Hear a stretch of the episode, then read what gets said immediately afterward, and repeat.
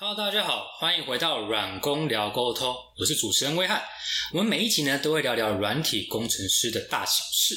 那今天呢，很荣幸邀请到我们的好朋友 Tony Q 大神来到我们现场。大家好，我是 Tony Q。那 Tony Q 目前是时代力量三重泸州区的议员参选人，这样子。对，我是王景宏。哎，王景宏，对 对。那之前的经历呢，我在上一期已经讲过了，那就是因为真的很多，那我们这边就。不赘述，我会放在连接放在本集下面这样子。是，那我们今天呢，跟 Tony Q，呃，要怎么样称呼你会比较好？呃，以现在其实以选举考量的话，我都是比较喜欢大家叫我本名，因为选票上不会印 Tony Q。哦，好，好，所以其实大家可以叫我景宏，我就王景宏。OK，那景宏哥是。那我想问一下，因为我有看到你的 slogan，对的标题是你想用。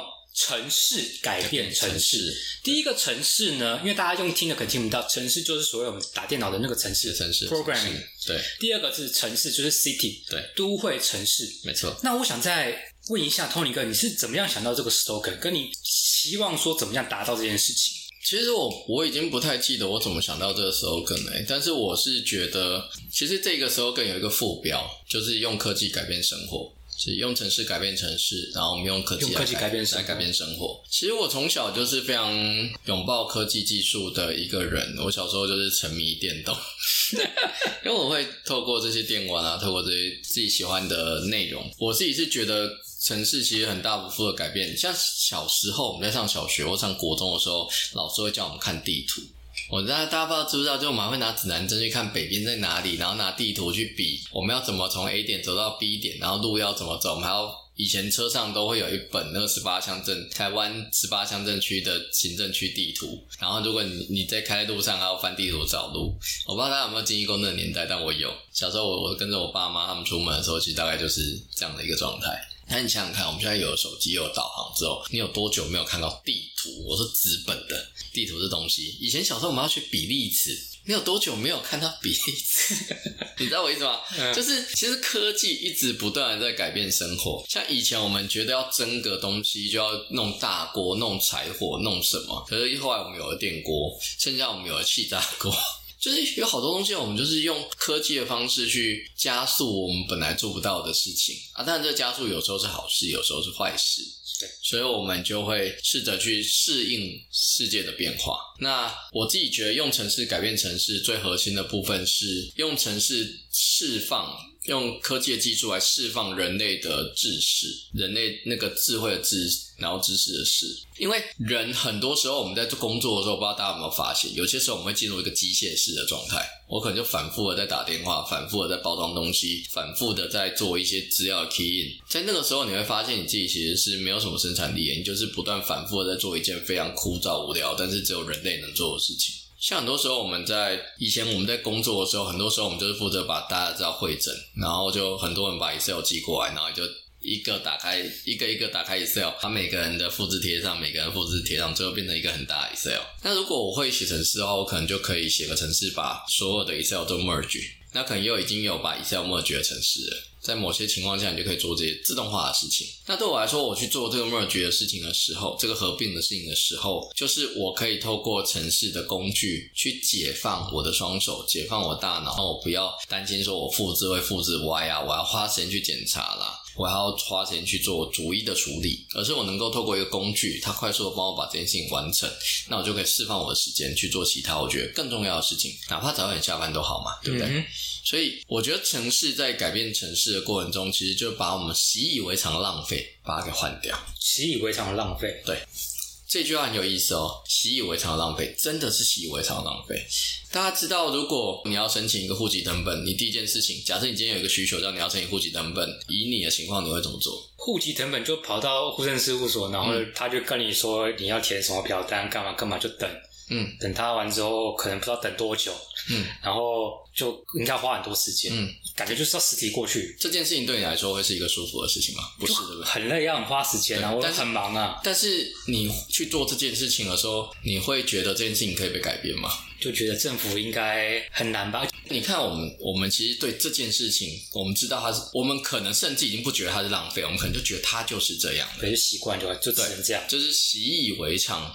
的浪费。对，如果你以现在来说，以我现在的情况，如果我现在要申请我家户籍成本的话，我打开那个户政一管家，按两个钮，它就会寄到我的 email，然后我就可以直接下载列印出来，它就是一个合法合格的户籍成本。而且以前印户籍成本一张要二十块，在在我还在念大学的时代，一张一张纸要二十块。如果你家家族比较大一点，那可能要四十块。一张要二十块，一张，因为它就是它的规费。嗯，我现在如果用这种方式去做的话，我一毛钱都不用做，我就可以拿到一个 PDF，里面就是我的户籍资料，而且不管我，我还可以选择我要不要详细记时，我可以在五秒钟之内，甚至是就是这可能太夸张，我可以在一分钟之内完成这件事情，我现在就可以示范。嗯，那这件事情它需要一些特别的设定跟一些特别的学习，在此刻我要说的是。有多少的事情是可以这样被改变的？我们我我如果能够这样做的话，我就不需要跑一趟户政事务所，我就不需要抽号码牌，对我就不需要等待这么多的公务员来服务我，然后我也不需要在那边等待它印出来。然后如果我需要电子档的话，我可能还要自己再做扫描或其他的事情。我要说的是，这些习以为常的浪费其实是可以被改变的。事实上，它已经改变。以我刚刚的情况，是真的已经做出来的东西，是内政部已经做好的东西，只是可能知道很不多。对，我们好多的事情其实都是可以这样一个一个被改变的。像以前我曾经做过一个服务，是有关台湾有很多志工、志愿服务的志工。志工其实是不是做义工？他是真的就是志工，他会有服务时数，他会有一些对应的一些荣誉。然后台湾其实在这个情况以前都用纸本去做那个他服务时数的记录，你会一本志工手册，然后就开始一行一行贴时数。然后如果你满三年满三百小时的话，你可以申请一张这个荣誉卡的东西，那个东西就是表彰你从事志工很长的时间，所以让你可以拿这张卡可以。到风景区不用钱，然后也算是表彰你的荣誉。那个东西以前呢，它是要把，因为它全部都纸本嘛，所以要把里面的每一页都印出来。然后印出来之后，因为它要单位，因为它因为是让每个人送太复杂，所以他要单位你整批帮他送，所以他每次出来都厚厚一叠。然后单位就要负责把那一批资本整个送去市府，然后市府审查。那因为也太多了，所以市府不想自己审查，他就委托志愿服务推广中心，反正就一个委外的一个单位，是协助他们做初步的审查。等他们审查没问题，都会送到市府做二二度的审查，然后再发荣誉卡给他们。以前哦，所以他都是资本哦啊，所以他会纸本在这三个单位里面跑来跑去啊。如果被推荐的话，就是。又要重来，又要重来，或者是又要请他们来补件，然后干嘛的啊？所以对这些人来说，他们都非常困扰，很夸张。那是一份申请案进来到申请结束，要花上以台北市当时的例子，要花上三周到四周，这么久？对，就一份申请案送出来到他回去，因为前面排队的人也很多，然后因为案子要跑来跑去的，要三周到四周的时间，而且因为全部都纸本，所以你也没有办法做什么自动化集合，你全部 key 要自己做，然后你检查也要。要人工去做，然后所所以它的错误率也也也有一定的比例。对，然后他就把就完全就考验人脑袋聪不聪明。对，那那个东西我们后来把它线上化，因为那个整个线上化过程有点久，就不不多说。但是我们后来把它线上化，是我亲手操刀去把它做完的。它做完之后，单位只要用手机拍照，手机拍照，手机可以操作上传，手机可以操作申请系统，然后手机可以直接拍它的。那个自工的志愿服务记录册，把它时数拍上来，然后单位要帮他用手机再填写一下时数，比方说这一张五十个小时，这张八十个小时，他就每一张帮忙填一下，然后按送出，他就马上咻，瞬间就跑到志愿服务特长中心审查。志愿服务特长中心看过，反正他先看时数有没有问题，时数如果数字有问题的话，前面系统会把它挡掉，所以他只要核对那张纸跟时数是对的，然后不是伪造的，他就可以让他过关了，因为时数我明天都帮他算好了。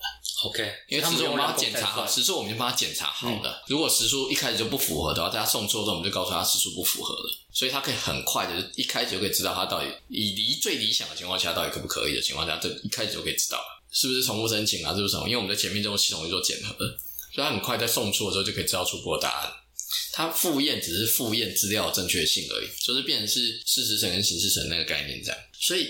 在复验的时候，它就会非常的快，因为它只要确认时数，它不像以前，它要在一个一个时数去三加五加八加十，那边一个一个在算，它只要概算一下每一张的数字跟它是不是一样的就好了。所以它从原本要算几十个数字，变我只要算三个数字，它本身的处理成本降低非常多。对，所以它而且它这边按完之后，它就到了下一关。它要退件的话，就按退件，直接由系统操作直接退件，寄信给他，跟他说你需要重新操作，它不需要纸本的流动。很多人在处理传统申请业务的时候，都只会重视批印跟纸本的本身的处理，程序上人工的处理。大家忽略一件事情是纸本的流动本身就是风险，申请案是可以送到一半不见的。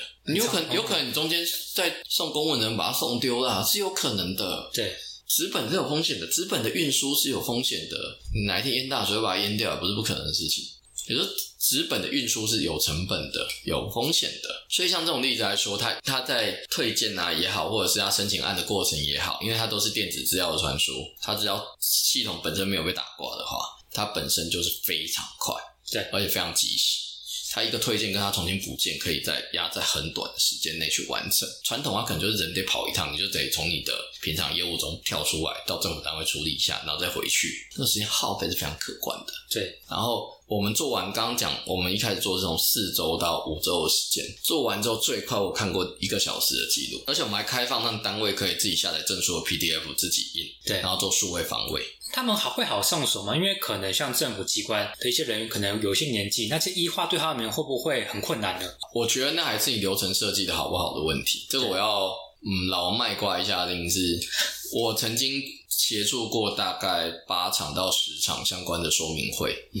然后让大家在现场可以试着操作，我们都有提供测试案件让大家去操作，百分之七十以上的人都是可以一次就操作成功的。嗯，这 UI U 叉设计的非常好，因为它没有什么复杂的东西，它这就是输入身份证字号，检查一下有没有申请过，然后再就开始拍照。对，拍照拍照拍照，输入一下时数，是，那就是界面的引导，一个一个来，然后一个案子大概不用超过一分钟就可以完成。它就没有几个操作，它就操作非常少。你系统要要简单，就是操作要少，逻辑要单纯，每个阶段要清楚。这样感觉可以帮政府单位省下非常多的时间跟成本。对啊，直接省掉两个人力啊。那很多人就会说，我们在提到这里的时候，很多人就问我说：“哎，你这样会不会让公务员没有事情做？那这样公务员会不会很讨厌这件事？”这边我要很认真跟大家讲一件事情哦，现在公务员其实严重过载，大多数的公务员其实，特别是这种为民业务比较多的地方，其实都是严重加班。像我以前在台北市社会局有好几个科，我那个时候因为我是他们顾问，我有时候蛮常过去找他们开会或干嘛，有时候就是开比较晚的时候，可能到八点九点，但是整个科灯火通明，五六十个人都还在加班的状态。哦，那边常态性加班到八九点是真的是不太意外的事情。是，其实，在这种情况下，其实公务员也是很可怜的啊。他们其实真的花很多时间、很多力气来做这些很白痴的事情，很很琐碎，就是很重复性。对，但是因为程序没有人可以理解他们的情况，所以他们的程序就是有时候就是真的就是很重土法炼钢琴的程序。他们这就是得一个一个开 Excel，一个一个弄。他们还是有很多小工具可以帮他们加速。你比较会写 Excel 的人，跟比较不会用 Excel 的人，他处理行政业务的速度就不一样。对对，但是其实我还是觉得我们应该解放人类的劳动。劳动力，对，我们应该解放人类的劳动，不要让人类劳动限于重复性的工作，对你知道为什么？所以像这种例子，其实以我目前合作这些大幅改善的案例，大概有四五个。其实这些最后那些公务员们，他们大部分都只是从原本要加班加很重，变成是可以准时下班，或者是相对比较早一点下班的。嗯，其实也没有到真的就是，因为这现在的业务量从大家可能没有意识到，但是以前大概十几二十年的的那个公务员的工作没有现在这么多，就是真的没有这么多业务。我们其实很这几。几年的行政业务一直在膨胀，最大的关键是什么？以前没有那么多，现在为什么会变这么多呢？以前大家对于民意的需求没有这么重，当然或或另一个换一个角度讲，我们没有这么想要讨好民众。哦，在威权时代的时候，是就没有这么多的选举需求。哦，讲白就这样，讲白就这样啦。嗯，所以这是好是坏，其实很难说的。我觉得服务精致化是一件好事，因为我们可以真的去解决到一些社会上一些真的很平常，真的是不太会有人去留意到的事情，但是却是那一群人唯一的依靠的事情。对，这我觉得是一件好事。但是另一个角度是，我们其实没有意识到公务员的能力，或者是公务员的工具没有跟上社会时代。像前阵子恩恩案的时候，我就很感慨啊，恩恩案的电话没有接到，理由是因为。公务员忙着在打电话，没有人可以接电话哦。联系没有接到理由是因为公务员都在忙着打电话出去，然后没有人可以接电话。可是如果是留言的，如果是讯息留言，哪怕那一通电话没有接到，你好歹可以回来之后快速了。你知道知道你有很多工具可以去处理你当一个时间被 DDoS 被被满载的时候的情况。可是我们到现在，我觉得很好笑。那个时候说，因为打电话的人太多，所以他就把电话线路加到一百线。不是说你你为什么不是开放？为什么你不去思考不要用电话来解决问题？为什么不用 VoIP 来解决问题？或者是为什么你不透过数位留言来解决问题？就是为什么公务员就是一定要用电话来服务？对，没有一定啊。现在连银行都有各种的服务管道，App 也好，Web 也好，很多的方式，很多的工具。对，但是我们现在问题是我们其实很多的工具都是使用过去的习惯，我们其实没有让他们跟上这个时代的发展，然后我们也没有培养那些人可以用更高效，或者是可以更容易去快速把一些通用型的问题回复给民众的做法。对，我们其实就还是土法炼钢式的一一个一个在用。说目前应该说目前。政府单位都是比较偏这种形式嘛？对，很多的地方都是有人在努力改变啦，所以不能说完全没有改变，其实很多地方还是有改变的。但是我看到的是，更多地方其实还是在一个，如果我一个人不能解决的话，我就换两个人；如果两个人不能解决的话，我就用四个人；四个人不能解决的话，我就用十个人；十个人都不行，的话整个局就掉了，我们三十个人一起做。但今年疫情的时候，我们就发现啊，你就算你掉了一千个人好，你要怎么处理每天四万人确诊的状态？四万人确诊，每个人都要打一通电话。你就死了，你就崩溃了，你就崩像我们那时候，我确诊根本是电话打不对啊，对啊，每个人口气都很差，就是不行那样的，就是就是在给你十倍的人好了，你可以用十倍的人来解决这个问题吗？不行啊！而且你的程序真的能够容纳十倍人塞进你的 Q 吗？你有你的工具有办法让十倍人来用吗？你光是系统，你要申请账号，你能可以同时可以承载得了十倍的人数吗？不行啊！你需要通过科技工具来处理啊！我在台北市的时候做社区关怀据点的时候，就碰到很类似的事情。它是六十几个单位对上十几个公务员，然后每个单位因为没有统一的资讯工具，没有统一的系统，所以每个单位在做文件的时候都是花式用自己知道、用自己想象的方式去做文件，签到表每个人都自己的一个版本啊。然后文件来的时候，公务员就很头痛，我每个人格式都五花八门，然后每个都要重新看，然后做错还要一个一个打电话，一个家来改。像那个时候，我们就说，如果你说去老人共餐，他是每个算人头给钱嘛？对。然后说，你让他们签名，签名那么难用，你直接让他刷健保卡，或者让他们刷健保卡，政府发的有有可以知道他是谁的健保卡，或者让他刷健保卡，因为健保卡的公开区有 ID，你要刷这个，我就当登记，啊，我登记就当他有来，然后我帮你整理报表，你就插卡，你就每一个人就来，你就让每个人都插卡，我每个人都刷卡，啊，没有没有卡的，你再人工帮他登，你就让他签名，然后人工帮他登。这样的话，你到那一堂课结束之后，你印一张纸出来，你盖个章结束了。哦，我系统也有你资料，所以我认你系统的资料就好。所以你不用跟他重复跟他对，不用。嗯，你只要负责把系统上的资料整合好就好。对，这样的话你省事我省事，而且我说的系统资料都在系统里面，我只要看系统对不对就好了。这样的话，公务员就不用花那么多力气教你到底要怎么做那张表，他也不用花很多力气去检查你的签名的情况。那就是可以用这种方式去快速，而且我还可以马上知道你的服务情形。它当然还是有一些外貌，比方说把别人的卡片拿来刷之类的风险，但是那是可以透过稽查去处理的。你可以透过抽查，你可以透过一些管理工具去处理。所以像这种东西，就是我们可以透过这样的形式去把业务给标准化、一致化，它就可以变得更方便，然后可以变得更容易去对话、容易去处理。你就可以用以前是十一个人做六十几个据点，做到不知道大家都心力交瘁。可是当我们上线之后，我们现在到了四百多个点。还是十一个人在服务啊，真的服务对象成长了五倍，成长了五倍，服务对象成长五倍，但是人还是一样多的人。所以你只要系统架设好，基本上他只要能够自己独立运作，人只用来处理系统。比方说，他真的不会操作系统，所以前面系统训练跟一一定程度的带他们处理一些例外状况的话，你可以用很少人、相对少人力去服务更多的对象，你才有办法让，而且让所有人都开心。那我想问一下景宏哥，你是怎么样知道软体或者是这些 UI、U 叉界面是怎么样优化？是因为你之前在在私人的公司里面历练过很多，才知道怎么样带回，让这个政府的单位的操作更快、更方便吗？我觉得界面的问题就很单纯啊，你越少的操作，你就越容易，你的步骤越少，你的界面就越好用。那我想再问一下哦，那假如说您之之后当选的所谓的三重跟泸州区的市议员的市议员的话，你会打算怎么样？我们再拉回这个主题，用城市 program 改变城市。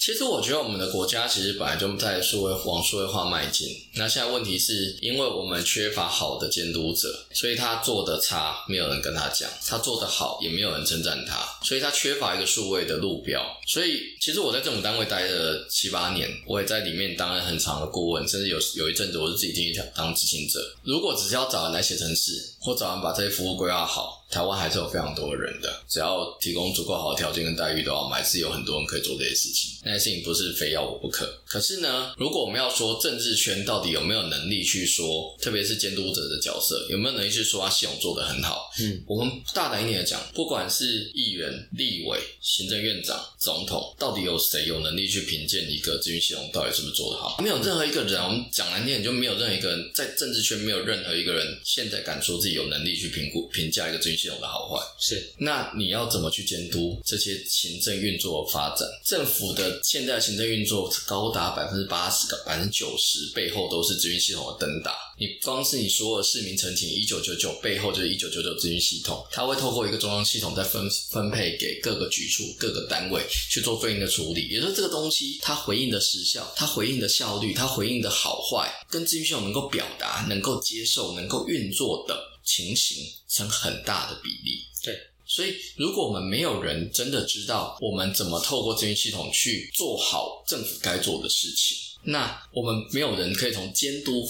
端的角色去给他们一个对或错的指标的话，那我们怎么期待他们自己会做好？我们给他非常大的权利，因为政府里面你能够发包的人，能够制定规则的人，基本上他拥有超级大的权利，因为掌握资讯系统就是掌握了法律，掌握了规则，他很多时候他可以透过资讯系统直接做到违法的事情，只是你不知道而已。而现在政治界，像那个景后哥你讲，软体或懂资讯的人，根本基本上是少之又少，或者甚至是没有。政府内部有，嗯，政府内部我们还是有一些资讯类型的机关或首长，他们对资讯的理解是到一定阶段的，可是他们是在执行者的角色。执行者对，然后执行者角色，在过去资讯的执行者立场来说，他们其实都很希望政治圈越少人知道这些事情越好，因为他们想要自己决定自己该决定的事情。他们就是觉得，我决定好我能决定的事情，我做我觉得该做的事情就好。对他们其实不太喜欢被。管，因为资讯本来就很难有对错，你知道为什么？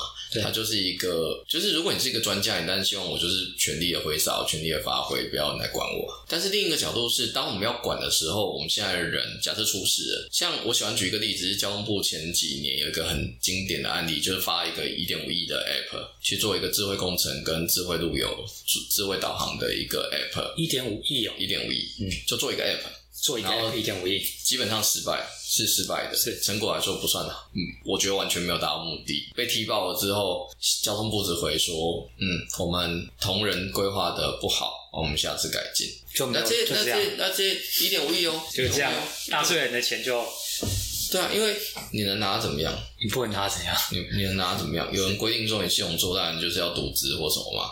他会跟你讲，公务员就是不会，就是这东西就是实验性嘛，这东西就是没有人知道他该怎么做。真的就是从我角度来讲，这叫摆烂。而且重点是你真的没有办法跟他说，你真的没有人可以跟他说，这样摆烂到底是可以还是不可以？因为没有人可以像你讲监督，而且是站在软软体业者、软体工程师业去真的跟他讲说这个是不行。嗯，我是有根据的。我在这个业界待那么久，我知道为什么要这样写，怎样写会比较好。或者是我们知道说你的规划哪里出了问题，然后你应该要制定一个什么样的程序来完成这些东西。现在情况就是我们发现他做不出来，然后我们那个时候我们才来得及骂他。那为什么不是其中验收的时候我们就发现？为什么不是第一阶段的时候我们就发现？为什么是等到过两三年他真的做不出来？出包的时候。对，而且那个显然就是内部举发嘛。嗯。就是有人看不过去，出来跟立委说他是有问题的嘛？为什么我们不在这些工程的处理的过程中，我们就给政府一个切入的断点，给监督者一些监督的断点？我很想讲一句话，我们可以在工作的工程啊，不管是道路工程、桥梁工程、学校的一些设施更新工程，我们议员也好，立委也好，都可以去会看各各种的工程，可以在工程执行到一个阶段的时候，去了解它的状况。完工之后，有人去会看。问大家一个问题：你有听过任何立委、议员去会看资源系统？应该没有吧？有人去剪彩资源系统吗？很少，自己都不会吧？很少，应该很少啦。那他们不值得这么做吗？他们不重要吗？他们对社社会跟对政府影响不重要吗？很重要啊！对啊。不到那个时候，大家其实还不太会发现这件事情。像台北市的库克云，在疫情来了之后，大家才发现库克云是一个很容易宕机的系统。哦，对，为什么？因为之前根本没有人要用，被逼着一定要用的时候，它就就爆了。对，但另一个角度是，它它也就很快就改善了。所以我觉得，从我的立场来看呐，我是觉得其实科技跟技术是可以改变我们的生活，很多东西就像刚刚的户籍成本一样，它是可以从。半个小时这样等待，简化到几分钟的处理。对啊，其实真的做得到。很多我们在讲这件事情的时候，很多人会跟我说，政府就是有这个法令要调整，那个规则要做要处理。大家知道，我其实也做过法令的修法，在台湾二零一五年以前。远距工作在家上班这件事情其实是不合法，因为雇主根据我们的劳基法、劳动法法令里面要求，雇主应自备打卡钟，而且时间应登录到小时、分钟。所以呢，在那个之前你在家工作的话，其实因为你没有办法做打卡书面打卡的记录，所以是没有办法合法的。但在二零一五年的时候，我们推动修法，我们推动说你可以用电子记录，你要事先书面约定，就你们可能报道时候讲好，我们用 App 来打卡。然后你就可以用电子机会来完成打卡，前提是两你们两边心甘情愿去先协议好，对你就可以用电子机会来打卡。法律是可以修，法律绝对不是一成不变的。法律的修正恰恰正是因为我们的监督者们要去提出我们对社会新的共识的情况下，我们才能一起来修正这些法律。修法绝对不会是一件很难的事情，修法是一个只要我们能够提出够大的共识，我们就。可以很快速的完成修法的事情。我们其实只是单纯的失去了对这件事情的想象跟热忱。我们其实真的就是不相信这件事情会改。可是我推出了用城市改变城市，其实想要唤醒的不完全是我个人的选举或我个人的生涯。我其实想要唤醒的事情是大家对自己生活中还能够在改善的希望跟期待，让大家可以真的感觉到我们的生活其实很多东西是我们可以一点一滴的大家一起携手努力来把生活改得更好。我们可以调整这个法律，比方说我们网上面买酒，其实觉得蛮烦，我们可不可以试试看？对啊，我觉得网上买酒真的是一件不好的事情。我觉得我们在网上买酒，你可以做限量啊，你可以做什么？你可以让大家实名制啊，可能年纪太小就不能买之类的。对对对，你可以有很多种方法去让这件事情是受到另一种程度的监管的。对我真的，我真的觉得那就是同路歧视。那我觉得有很多事情我们可以透过这些事情来处理。另一方面是有一些真的已经很恶化的东西，像是诈骗。台湾应该没有人现在没有说过诈骗简讯的，它已经恶化到每个人都会中标了，我们却没有一个一些监督。者真的去立法去要求这些人去检讨出为什么？对比方说，我们都知道某些购物平台就是一直在包，那为什么不需要给大家一个交代？为什么立法委没有去立出一个法，要他们给大家一个交代？我们今天选的是议员，可是对我来说，科技就是生活的一部分，不论是议员还是立委，我们都有能够做的事情。因为不好意思跟大家讲，在台湾用科技专业来处理生活的变化人真的很少。我在各地担任顾问的时候，大家都是问一个问题。为什么只有一个通讯 Q？为什么没有其他人？要怎么样才会有其他通讯 Q 出来帮他们处理这些事情？对啊，我说我不知道，但我就是努力在这件事情上。对啊，我觉得就是我们总是要有些事情，有些人去做一些事情，然后我相信，当我们大家对这件事情有更多的共识的时候，就有更多伙伴会来投入这些事情。然后，当大家真的开始相信生活是可以被改变的时候，特别是我觉得后疫情时代，大家应该可以理解，然后说真的可以很多人一起被隔离，然后还是活得很好。我们可以真的就不出家门，也可以过日子嘛，是吧？我觉得很多事情大家可以再开放一点去思考。那如果你从这个角度思考的话，你就会发现，其实现在社会真的是需要我们这样的人。对我其实想说的，或我的证件，其实就这么简单一件事情。我们没有觉得自己是多会选举的人，或自己是地方多厉害的人，或认识很多很多这个地方的人。但是我知道的事情是，这个社会现在需要这样的人来做这样的服务。对，所以我们就会努力的把自己变成一个选择，让大家可以来支持，让大家可以来使用。谢谢景宏哥的分享。而且就是现在的政治界真的很少像景宏哥这样，真的懂软体，而且知道怎么样去用软体的方式去监督，而不会造成。政府，或者是像我们人民老百姓的一些时间上去浪费，而且我们可能现在工程面的东西，可能因为疫情的关系，我们用的很习惯，比方说扫实名制。对，现在大家都觉得扫实名制，这个其实就是一种城城市啊。对，其实城市已经融入在大家的生活当中。对，我会把这些景洪哥的连接放在本集下面，然后我们的王景宏，景宏哥，好，谢谢。那我们今天先到这边喽。OK，大家拜拜，谢谢。如果你喜欢我们的节目，麻烦给我们五星好评的留言，也分享给你身旁的亲朋好友。如果有任何的反馈，也可以到下方的连接反映。此外，假如你是软体工程师或平常会跟软体工程师接触的朋友，也欢迎报名一起录 Podcast。我们下集见，拜拜。